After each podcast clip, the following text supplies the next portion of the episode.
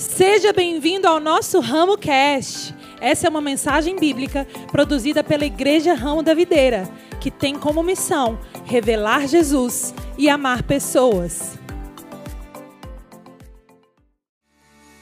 Aleluia. Obrigado, Jesus. Obrigado, Jesus, porque no Senhor tem um descanso, nós temos descanso. Feche seus olhos, queridos. Feche seus olhos. Comece a falar com Ele, comece a orar, a chamar o nome dEle, comece a render o seu coração a Ele. Comece a dizer quem Ele é. Comece a ser grato e a declarar palavras de gratidão pelo que Ele fez, pela sua vida. Ah, Jesus, nós somos gratos, Pai. Gratos porque o Senhor nos alcançou. Gratos porque o Senhor escolheu nos amar. Nós somos gratos, Jesus. Nós amamos a Tua presença, Pai. Ah, Deus, estamos aqui, Deus. Faz algo em nós, Pai. Faz algo em nós e através de nós, Jesus. Estamos aqui porque amamos o Senhor. Espírito Santo.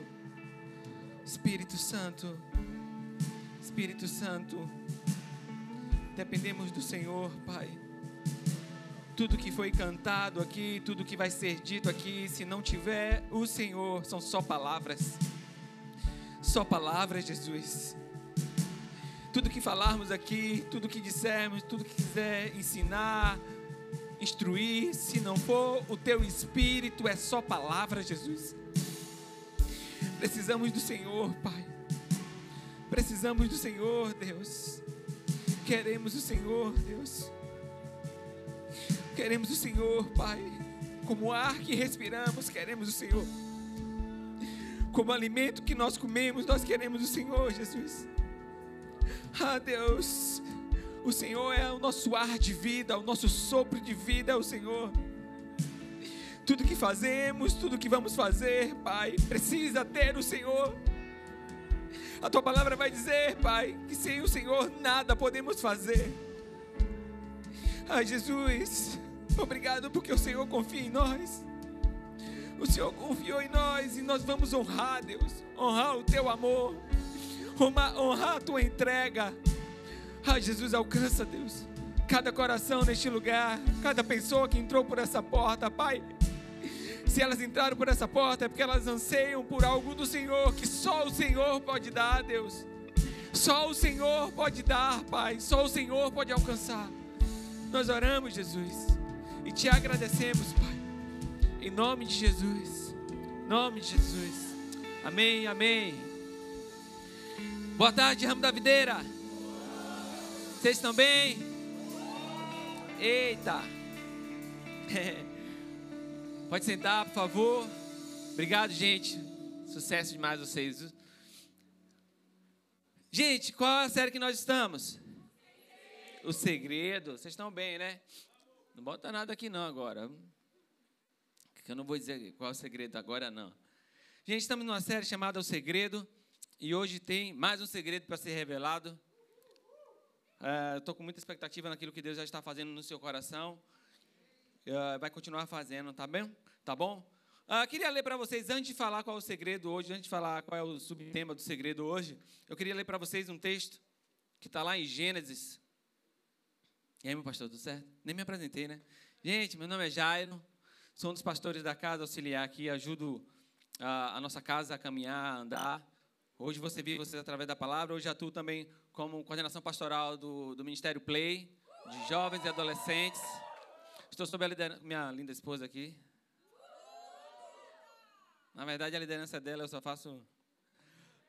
Ah, tem um filho chamado Bernardo, 6 anos, está lá embaixo. Diz que 18 horas, 19 horas vem para cá. Que ele também quer saber qual é o segredo. Estou sob a liderança hoje do nosso pastor Jonatas, nossa pastora Priscila, que eu não sei se está aí, se está lá fora. Uh, eles são nossos pastores sênios. Estamos aqui para te servir, tá bom? Uh, Gênesis 3, a partir do versículo 8 a 10. Isso. Sim, sim, sim. Gente, mandar um abraço para vocês do conjunto aí, prisional de Lauro de Freitas. Meu Deus do céu. Estive lá com eles, estive lá com eles, maravilhoso, assim, recebeu a gente muito bem.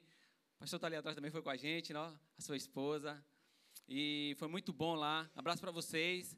Vocês estão em casa também. Sei que Deus vai alcançar o seu coração. Sei que Deus vai falar o seu coração. Tá? E a partir de hoje, uh, tenha certeza que a IRV, Ramo da Videira, também é a sua casa. Tá bom? Então que Deus abençoe você e alcance você também. Tá? Vamos lá. Gênesis 3, versículo 8 a 10 diz assim: Ouvindo o homem e sua mulher os passos do Senhor Deus, que andava pelo jardim quando soprava a brisa do dia, esconderam-se da presença do Senhor Deus entre as árvores do jardim. Mas o Senhor Deus chamou o homem perguntando: Onde está você? Versículo 10, ele respondeu: Ouvi teus passos no jardim e fiquei com medo, porque estava nu. Por isso me escondi. Gente do céu, é, lendo esse texto aqui, talvez que você mais preste atenção é sobre a queda do homem. Lendo esse texto, talvez o que mais te chame a atenção todas as vezes que você lê é sobre a queda do homem, porque o homem caiu. Mas esse texto, ele marca dois encontros. Ele traz para nós dois encontros. Se você ler o capítulo 3 todo de Gênesis, ele vai trazer dois encontros marcantes. O primeiro encontro é do homem com a serpente, com a cobra. Esse é o primeiro encontro. E o segundo encontro é do homem com Deus. E pontuando o encontro do homem com a cobra, perceba, é um encontro pontual. É um encontro pontual.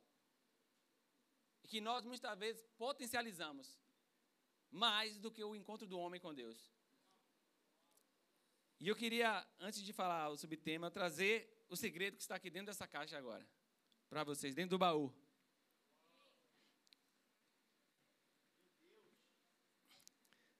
O que será que está aqui dentro? Meu Deus do céu. Vou beber água para tomar coragem.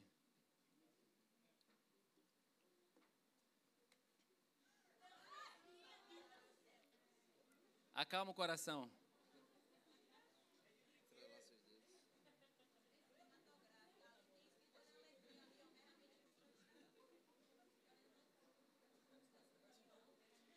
Gente, deixa eu falar para vocês.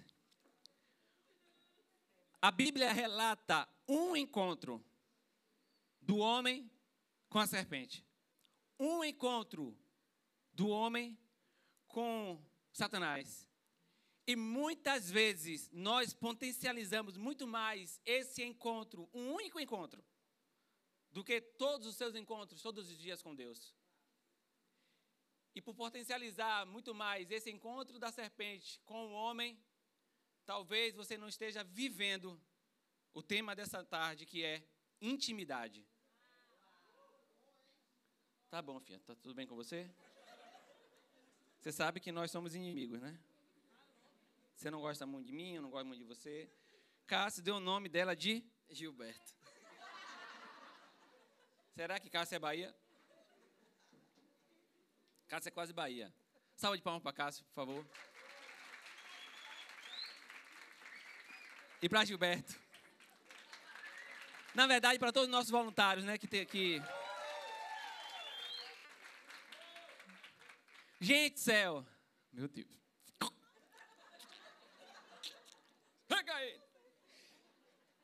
Mas na verdade, deixa eu falar para vocês para não perder. A gente potencializa mais esse encontro do homem com a cobra cardiana, meu Deus do céu. Quero ver quem vai me dar um de mão agora. Rapaz, amor, rapaz, amor, negócio sério. Gente, a gente potencializa muito mais esse encontro do homem com a serpente, que foi um encontro pontual, do que o encontro de Deus com o homem, que era algo que acontecia todos os dias. A palavra diz que Deus andava pelo jardim. Andava como se desse para nós é, um sentimento, uma ideia de que era costume de Deus, naquele horário, na viração do dia, andar pelo jardim, procurando o homem para se relacionar. Perceba, Deus faz todas as coisas, mas todas as coisas que Deus fez não se relacionava com Deus. Então Deus faz o homem e agora, quando Deus faz a humanidade, Deus agora marca um encontro diário, porque ele precisava se relacionar com o homem. Deixa eu dizer, Deus precisa se relacionar com você, irmão. Às vezes a gente pensa, ah, Deus não precisa se relacionar conosco. Não, se Deus nos fez, é porque Ele precisa se relacionar conosco. E Ele quer se relacionar conosco. Então Deus descia na viração do dia. E, a, e essa palavra andava vem do hebraico milatek, que quer dizer costumeiramente. Habitualmente. Era costume de Deus fazer esse encontro com Ele. O problema é que muitas vezes nós não estamos vivendo de intimidade com Deus é porque a gente potencializa muitas vezes mais os nossos erros, o que a gente está falhando, do que a gente está deixando a desejar, do que o nosso encontro diário com Deus. E deixa eu dizer, quanto mais você potencializar isso, mais você vai ter uma vida menos íntima com Deus. Quer viver intimidade com Deus? Potencialize, valorize o seu tempo com Deus. Sabe, nós sabemos o que esse encontro com a cobra, com a serpente causou, nós sabemos disso. Mas deixa eu dizer, uma vida de intimidade com Deus pode trazer muito mais benefícios do que esse encontro da cobra com o homem. E é sobre isso que eu queria trazer para vocês. Gênesis relata esse encontro, mas deixa eu dizer para você, meu irmão, potencialize o seu encontro com Deus todos os dias. Valorize o seu encontro com Deus todos os dias. Ele está querendo se relacionar com você. Sabe, tira os olhos daquilo que está faltando e coloque os seus olhos nele. Porque se você começar a fazer isso, você vai perceber que Deus está te convidando todos os dias para uma vida de intimidade. E pensando nisso, e no texto que a gente leu, eu trouxe três pontos para a gente. E o primeiro ponto é: não se esconda de Deus. Se esconda em Deus. Não se esconda de Deus se esconda em Deus. Sabe, mas você precisa entender que agora a sua posição não é mais de medo. A palavra diz que o homem teve medo e por isso. Vamos, gente, e por isso se escondeu, mas em nós agora, através de nós, a nossa aliança, Deus está falando assim: ei, ei, ei, não se esconda de mim, se esconda em mim. Não há uma diferença gritante sobre isso, né? Quando alguém se esconde de Deus, quando, quando Bernardo se esconde de mim, eu já sei, eita, algo bom não aconteceu. Mas o meu convite para meu filho meu, e o convite de Deus para você é: não se esconda de Deus, se esconda em mim. Sabe que quando Deus olhar para você, o maior desejo é que Ele não veja você, Ele veja o filho dele. E a palavra diz em Colossenses 2, 3: Colossenses 3, versículo 2 e 3. Mantenha o pensamento nas coisas do alto e não nas coisas terrenas, pois vocês morreram. Vou repetir, vocês morreram. Sabe, pois vocês morreram e agora a sua vida está escondida com Cristo em Deus. Olha que paradoxo. A palavra está dizendo que você morreu. E agora está dizendo que você está escondido em Deus. Mas Deus é vida. Como você pode estar morto e agora escondido na vida? Que coisa louca! É por isso que a palavra vai dizer que o evangelho é loucura para quem não entende, quem não tem sabedoria. Da parte de Deus, porque ao mesmo tempo que Ele está dizendo que você está morto, agora Ele está dizendo que você está escondido na vida. Sabe o que Ele está dizendo aqui para você? Ele está te dando uma chave, irmão. Para você ter intimidade com Ele, Ele está te dando uma chave. O versículo começa dizendo assim: ó, mantenha o pensamento nas coisas do alto.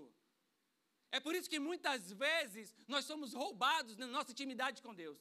É por isso que muitas vezes as situações, as nossas falhas, elas nos roubam, porque a gente começa a colocar nossos pensamentos aonde? Aqui. No que está acontecendo. Na falha do outro, na sua falha, na sua percepção humana natural, e Deus está dando a chave para a gente e está falando: ei, coloca agora o seu pensamento nas coisas do alto. Porque quando você pensar como alguém do alto, e aqui um paralelo a pensar no alto é o homem espiritual. Quando você é um homem, uma mulher espiritual, você vai pensar nas coisas do alto, e porque você pensa nas coisas do alto, deixa eu te dizer, você vai ter o entendimento, a consciência que agora você está escondido em Deus.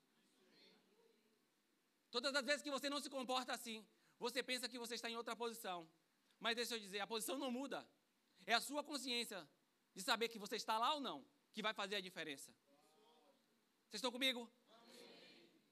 Às vezes a gente pensa assim, nossa, a minha vida está um caos, e agora eu não estou escondido de Deus, e Deus está falando, não, não, você continua escondido em mim. é porque você está potencializando suas falhas e seus erros e não está entendendo que não é o que você faz que vai mudar a posição que eu conquistei por você. A gente precisa ter consciência que escondido em Cristo, e o segredo é esse, pensando nas coisas do alto, nós vamos caminhar numa vida de intimidade com Deus. Sabe, os seus erros não são motivos para você se afastar de Deus. Pelo contrário, os seus erros é o maior motivo para você criar mais intimidade com o Senhor. Sabe, quando você falha, quando você olha para o lado e fala: Meu Deus do céu, quem vai me socorrer? Ele vai gritar: Eu. Vou falar de novo: Eu. Não contavam? Sabe, amados, a gente precisa entender isso. Nós estamos de uma posição que Ele conquistou para nós, dizer, não há ninguém na face da terra, em todas as galáxias, que está numa posição melhor do que a nossa em Deus. E se você tivesse consciência disso, você ia perceber que a sua vida precisa ser regrada com o pensamento dos altos, do alto. Sabe, a palavra vai dizer em Efésios 2,6 que nós estamos assentados com Ele nas regiões. Deixa eu dizer, não tem ninguém lá com Ele, só a gente. Só a gente está assentado com Deus em Cristo Jesus, nas regiões celestiais. E deixa eu te falar uma coisa, meu irmão. Se você está na região celestial, lá não tem falta. Às vezes, um, um, um, acho que foi o Vitor falou comigo uma vez, pastor. Um amigo meu, quando vai orar pelas pessoas, ele, ele ora assim, ele fala, ah, Deus, a pessoa está com problema na perna, ele fala, Deus, no céu, todas as pernas são perfeitas. Espera aí que eu vou no céu pegar uma perna perfeita. Vou trazer e vou colocar agora em você. E eu tomei isso para minha vida. Às vezes estou orando, pastor, eu falo assim, Deus, no céu não tem dor de coluna. Eu vou no céu agora, vou pegar uma coluna perfeita. Vou trazer e vou trazer para o seu filho agora aqui. Receba uma coluna perfeita. Sabe, amados, porque nas regiões celestiais, neste lugar, nós entendemos que é um lugar de intimidade. E intimidade gera ousadia. Porque eu não estou vivendo o que Deus tem para a minha vida, porque está faltando ousadia. E por que está faltando ousadia? Porque não está buscando intimidade. Não é uma questão que Deus queira fazer ou não queira fazer. Está faltando ousadia. E sabe por que está faltando ousadia? Porque está faltando intimidade. O que roubou a sua intimidade? As suas falhas, os seus erros? Aquilo que você não conseguiu ainda, aquilo que você não conquistou ainda, as coisas que não chegaram, o que o outro fez por você ou em você, sei lá. Qual é, qual é o que está roubando a sua intimidade? Deixa eu dizer, o que estiver acontecendo, na verdade, é matéria-prima para Deus usar e falar: ei, ei, precisa ser íntimo comigo. E eu queria ir para o segundo ponto. Está fazendo sentido para você? Estão muito caladinhos. Né? Mas vamos nessa. Ponto 2 é: vulnerabilidade gera intimidade e mais santidade. Sabe, eu não sei qual é a sua origem, eu não sei qual é a sua bagagem de evangelho, eu não sei o que você já viveu com a sua vida através do evangelho, ou se você chegou aqui e não tem vida no evangelho, não conhece, eu não sei. Mas deixa eu te dizer, é mentira dizer que os seus erros, as suas falhas, elas não vão gerar em você uma intimidade com Deus suficiente para rompê-las. Porque a gente pensa que as nossas vulnerabilidades vão servir para Deus apontar o dedo na nossa cara e falar: Ei, tá vendo que você não consegue? Tá vendo que não dá? Tá vendo que eu falo? Eu, não, eu sabia que não ia dar. Eu não sei nem porque eu confiei em você. Mas, na verdade, o Evangelho é o oposto disso. Quando nós somos vulneráveis, mais humanos nós somos. E quanto mais humanos nós somos, mais espiritual nos tornamos. Sabe, você é mais espiritual quando você é vulnerável. As pessoas estão cansadas de pessoas que dizem que são, e quando buscamos intimidade, percebemos que não são. Ei, ei, começa a sua caminhada, ó, falando, ei, eu sou falho. Se você está debaixo do nosso pastoreio, deixa eu dizer, você está lidando com pastores falhos. Que vão errar na caminhada. Mas que vão lutar o tempo todo para dar o melhor para vocês sabe? É entender, irmão, que evangelho é lugar de ser vulnerável. Evangelho é lugar de colocar o coração e falar: ei, ei, não espere de mim perfeição, mas espere um Deus que vai me aperfeiçoar nas minhas vulnerabilidades. Sabe, o meu poder se aperfeiçoa nas minhas fraquezas. Ei, amados, se não tem fraqueza, não tem poder se aperfeiçoando. Não diz para mim que você não erra. Não diz para mim que você é perfeito, sabe por quê? Porque senão não tem poder. E se eu dependo do poder de Deus para me aperfeiçoar, deixa eu dizer, há em mim sim, Deus, muitas fraquezas. Há em mim, Deus, muitas falhas. Mas deixa eu dizer, Deus, eu dependo do Senhor em cada uma delas. Sabe, amados, lugar de vulnerabilidade é lugar que Deus te leva à perfeição. Sabe, uma área que pode estar te afetando durante muito, muito tempo e não foi aperfeiçoado ainda, é porque você ainda não foi capaz de falar, Deus, eu sou vulnerável nessa área. Sabe, gente que caminha comigo, pessoas, vocês que caminham comigo, deixa eu dizer uma coisa para você, eu sou vulnerável nessa área. Usa a sua vida, seja vida na vida comigo, para eu melhorar nisso aqui. Sabe, seja vida na vida para você talvez ser uh, usado por Deus para curar a minha vida. Ei, amados, Deus usa pessoas para curar você, você sabia disso? Ah, pastor, mas eu fui machucado por pessoas. É, mas Deus continua usando pessoas. Se você foi magoado por pessoas, deixa eu dizer, pessoas continuam curando pessoas. E você sendo vulnerável, Deus vai usar você, irmão. Porque o que você vai passar hoje te aperfeiçoa para amanhã você aperfeiçoar alguém. Seja vulnerável. Sabe, a palavra vai dizer em 2 Timóteo 2,13 que se nós somos infiéis, Ele continua sendo fiel. A sua vulnerabilidade não tira de Deus a fidelidade dele. Pelo contrário, ele continua sendo fiel. Ele é fiel. Gênesis 3,7 vai dizer que os olhos dos dois se abriram e eles perceberam que estavam nus e então juntaram folha de figueira para cobrir. Deixa eu dizer, quando eles perceberam que eles estavam nus, eles perceberam a, vulnerabilidade deles e eles se esconderam. Quando na verdade era o oposto, era falar: Deus, eu estou vulnerável agora. E olha o que eu me tornei. Porque as suas fraquezas não aperfeiçoadas vão te tornar em algo ou em alguém que talvez esteja longe daquilo que Deus tem para a sua vida. Mas as suas fraquezas, uma vez aperfeiçoadas, deixa eu dizer, vai te levar para próximo daquilo que Deus tem para a sua vida.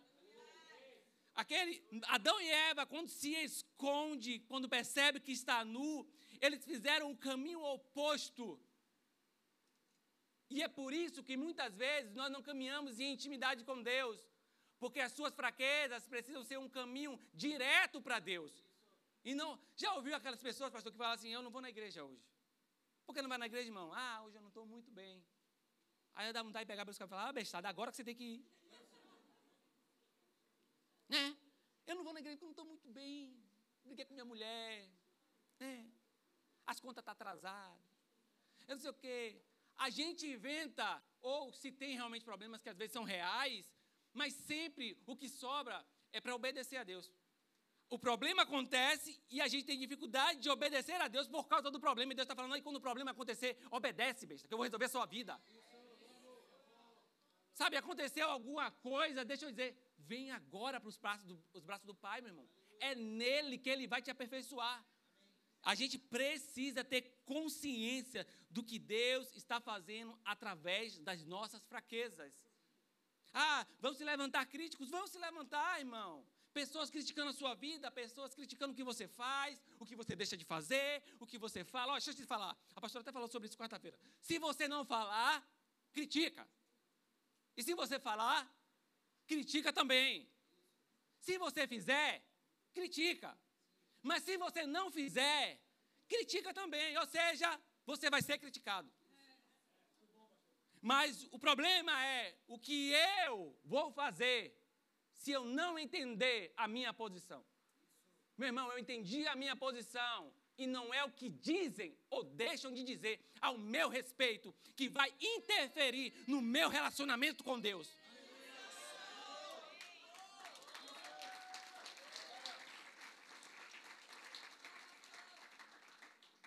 Porque às vezes tem aqueles religiosos, né?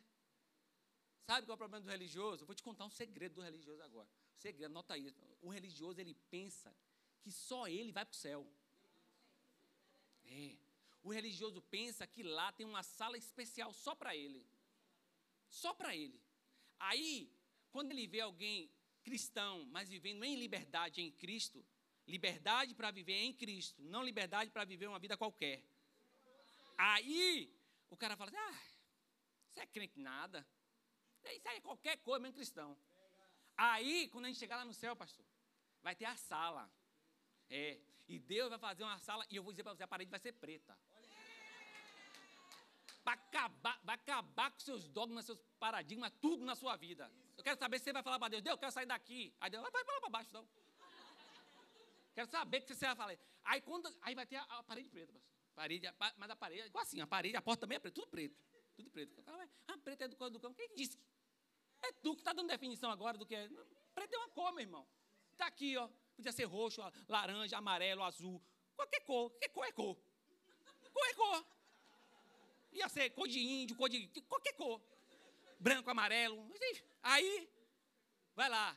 Aí, aí Deus, vai, Deus vai botar um anjo nessa porta, irmão. Um anjo. Vai ser um anjo. Vou dar o nome do anjo. O nome, do anjo vai ser Gabriel. Tem Gabriel aí, Gabriel tá aí. Aí o anjo vai lá e vai falar assim, ó, ó oh, Deus, agora chegou a galera que congregava na igreja das paredes pretas. E os caras já estão lá, só que eles estão no outro lado, né? Que as paredes brancas, bonitas, né? É, é. Os caldos laço. Como é? As malhas. Uh! É, essa galera. Você sai, sai do exemplo, opa. Aí Deus vai falar para o anjo assim: Ô anjo, os caras chegaram. Não, ah, você é o anjo. Ah, tá. Pai, esse anjo tá. Aí Deus vai assim: ó, anjo, os caras chegaram. Abre a porta para os religiosos. Aí os religiosos vão sair. Quando bater, você está aqui, rapaz. Falei, rapaz, eu disse para você que você podia ser mais feliz, rapaz. Eu disse para você. Eu disse para você, rapaz. Sabe? Eu disse, o tempo todo eu disse que você podia ser mais feliz, rapaz. E tu não usou as roupas que eu falei, usa as roupas mais bonitinhas, não, só que não passou uma maquiagem, né? Não usou um brinco bacana, não ficou assim igual a Ana, olha que coisa bonita. Não ficou, Ana? Ficou, não, ficou assim, não usou nada. Aí Deus fala, eh. sabe, amados, a gente deixa de ter intimidade com Deus pelo que os outros falam. E Deus está te convidando para uma vida de intimidade com Ele. As suas dificuldades, os seus problemas, na mão de Deus, é matéria-prima para te aperfeiçoar e te tornar mais íntimo dele. Mais íntimo dele. Deixa eu dizer, errou agora? Não se condena. Vai lá no Pai. Ele vai aperfeiçoar você. Nosso Deus nos aperfeiçoa nos mínimos detalhes. Vocês estão comigo? Deixa eu beber mais um pouco de água aqui para a gente ir para o terceiro ponto. Meu Deus do céu, hoje a gente já viu ó, a serpente. O negócio hoje tá bom, rapaz. Os homens das paredes pretas aí. Tem que vir para a igreja, para a igreja é lugar bom. Igreja é lugar top.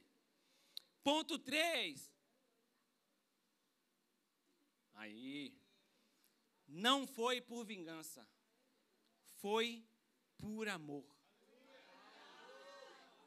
Não foi por vingança, foi por amor. Amado, quando a gente lê o texto, Deus tirando o homem do jardim, e eu já li esse texto várias vezes, sempre eu pensava comigo, meu Deus, Deus está se vingando. O homem errou, e agora saiu do jardim porque Deus está se vingando do homem. Deus está punindo o homem pela sua desobediência, mas deixa eu dizer, não foi por isso. Essa decisão, ela foi carregada de amor. Quando Deus tira o homem do jardim, Deus está expressando o seu amor por ele. Deus está dizendo o quanto ele o ama o quanto ele cuida, o quanto ele zela. Pastor, eu não vejo cuidado quando Deus tira do jardim. Teve cuidado, teve zelo, teve amor, e você vai entender por quê. Sabe, a palavra diz em Gênesis 3, 22, Então disse o Senhor Deus: Agora o homem se tornou como um de nós, conhecedor do bem e do mal. Não se deve, pois, permitir que ele também tome do fruto da árvore da vida e coma e viva. Grava isso, e viva para sempre. Amados, havia uma possibilidade de um homem agora sem a sua originalidade, sem a sua origem, agora com a queda do pecado, mesmo assim, continuar vivendo eternamente. Havia uma possibilidade, se o homem continuasse tendo acesso à árvore da vida. E quem é a árvore da vida? Vamos lá, igreja. Quem é a árvore da vida? Jesus é a árvore da vida. E quando Deus tira o homem, Ele está falando: você não pode ter acesso a Jesus, que está no centro do jardim, porque Jesus é o centro de todas as coisas. Quando Deus tira o homem, Ele está dizendo: Ei, você não pode ter mais acesso a Jesus agora, porque o risco é de você viver eternamente assim, com essa vida defasada, com essa vida fora da origem, com essa vida longe de como eu te criei, longe da perfeição que eu criei você. Eu não quero isso para você. Eu preciso te tirar do jardim. Sabe, amados, é uma decisão carregada de amor. A palavra vai dizer que quem tem Jesus tem a vida. Quem tem Cristo tem a vida. 1 João 5,12. Quem tem Cristo tem a vida. E Deus decide agora colocar duas espadas pelo jardim para que o homem não pudesse mais entrar. E essa decisão de Deus de proteger, proteger o acesso a Ele era porque Ele queria que o homem entendesse que haveria um tempo onde as coisas seriam restauradas, mas haveria um tempo, chegaria o tempo mas deixa eu te dizer algo, irmão. Deus coloca as espadas lá, protegendo aquele jardim. E só quem poderia tirar aquela espada era Ele mesmo. O único capaz de tirar a espada que protegia aquele jardim para ninguém mais entrar era Ele mesmo. E a palavra vai dizer que essa espada ela foi transpassada em Jesus. Deus coloca a espada e Deus tira a espada. Deus coloca a espada que protege o homem, mas o mesmo Deus providencia essa espada através de seu filho, cortando o seu filho por dentro. Sabe o que é a espada, irmão? A espada é a palavra. E sabe o que a espada fez quando entrou em Jesus? Água e sangue. Vida e palavra. Vida e palavra. Vida e palavra. Para quê? Para você voltar a ter intimidade com Ele. Para você voltar a ser íntimo com Ele. Sabe? Se você não entender que a viração do dia lá em Gênesis era um momento, era um tempo determinado, todos os dias. Mas quando essa espada rasgou Jesus de dentro para fora, Jesus estava mandando uma notícia para a gente. Agora, não é mais um momento. Agora, não é mais um tempo que você possa contabilizar. Agora é todos os dias, todas as horas. Quando você quiser, eu estou em você. Sabe quando é a viração do dia agora? Todos os dias, todas as horas, todo o tempo. Quando Jesus tira aquela espada do jardim, ele está dizendo: agora é a hora do livre acesso começar a funcionar. O interessante é que na viração do dia para Adão e Eva, era um marco da virada do dia para a noite. E a noite traz medo a noite nos apavora. E quando Deus aparecia para Adão e Eva, Deus estava dizendo: Adão, não precisa ter medo. A noite vai vir, mas eu estou com você. Para nós, agora, pode ser de manhã, pode ser de tarde, pode ser à noite. Para nós, agora, não há mais noite, porque a vida habita em nós. Eu queria que você ficasse de pé.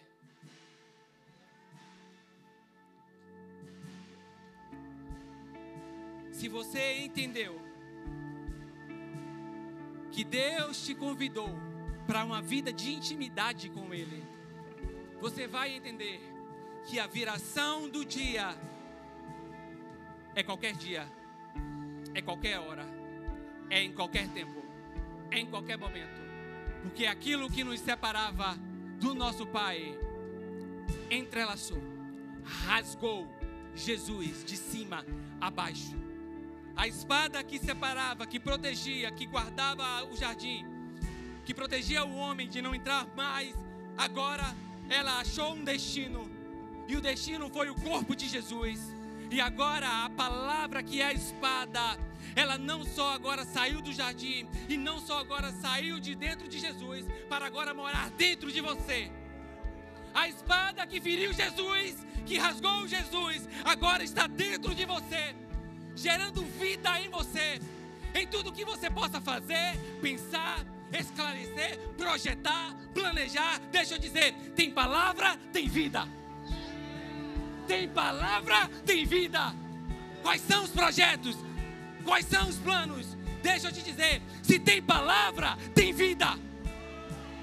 É hora de você nessa tarde entender que vida de intimidade não é uma opção, é uma decisão sua genuína de viver o que Deus tem para sua vida. Eu quero convidar você a nesse momento começar a rasgar o seu coração e entregar a Ele palavras que geram vida em você, para que você comece a mudar o entendimento e viver tudo que Deus tem para você.